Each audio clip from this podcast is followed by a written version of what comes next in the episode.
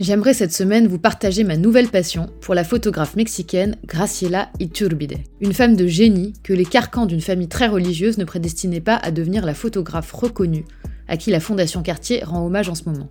Pousser la porte du Heliotropo 37, adresse de son studio à Mexico et titre donné à l'expo, c'est ouvrir la porte vers des mondes méconnus. Une invitation au voyage, mais surtout à l'ouverture d'esprit. Une façon de se décentrer de nos univers confortables pour découvrir des peuples et des cultures en apparence si éloignés des nôtres. Plus de 200 photos dont la majorité en noir et blanc vous y attendent. Pour comprendre l'œuvre de la photographe, il faut se replonger dans sa vie. Intéressée tôt par le 8e art, c'est la mort de sa fille Claudia, alors qu'elle n'a que 6 ans, qu'il décide à tout plaquer pour ce métier.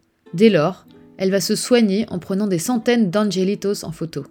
Au Mexique, les angelitos, ce sont les enfants morts très jeunes, si jeunes que, dans la croyance populaire, ils vont tout droit au paradis. Une fois guérie, Graciela poursuit sa quête initiatique et photographique en parcourant le monde. Beaucoup le Mexique et l'Amérique du Sud, mais aussi l'Inde ou l'Italie. Ses thèmes de prédilection, la mort donc, mais aussi les groupes, euh, comment dire, mal compris et parfois mal aimés.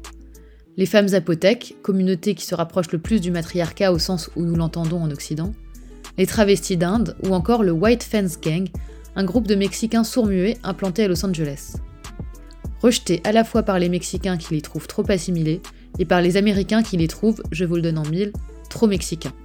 Graciela Iturbide immortalise ce dialogue de sourds, muets. En parlant de dialogue, un mot sur la scénographie.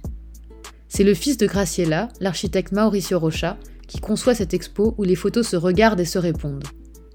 D'où que vous vous teniez, les fentes entre les murs replacent votre attention sur d'autres clichés, comme un écho.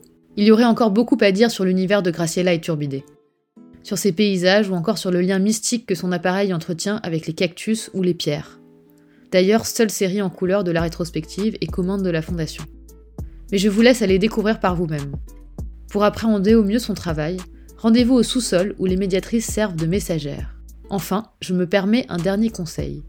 Courez-y car Graciela Iturbide vous ouvre les portes du Héliotropo 37 jusqu'au 29 mai et jusqu'au 29 mai seulement. Un voyage sans passeport qui dépasse les frontières du talent.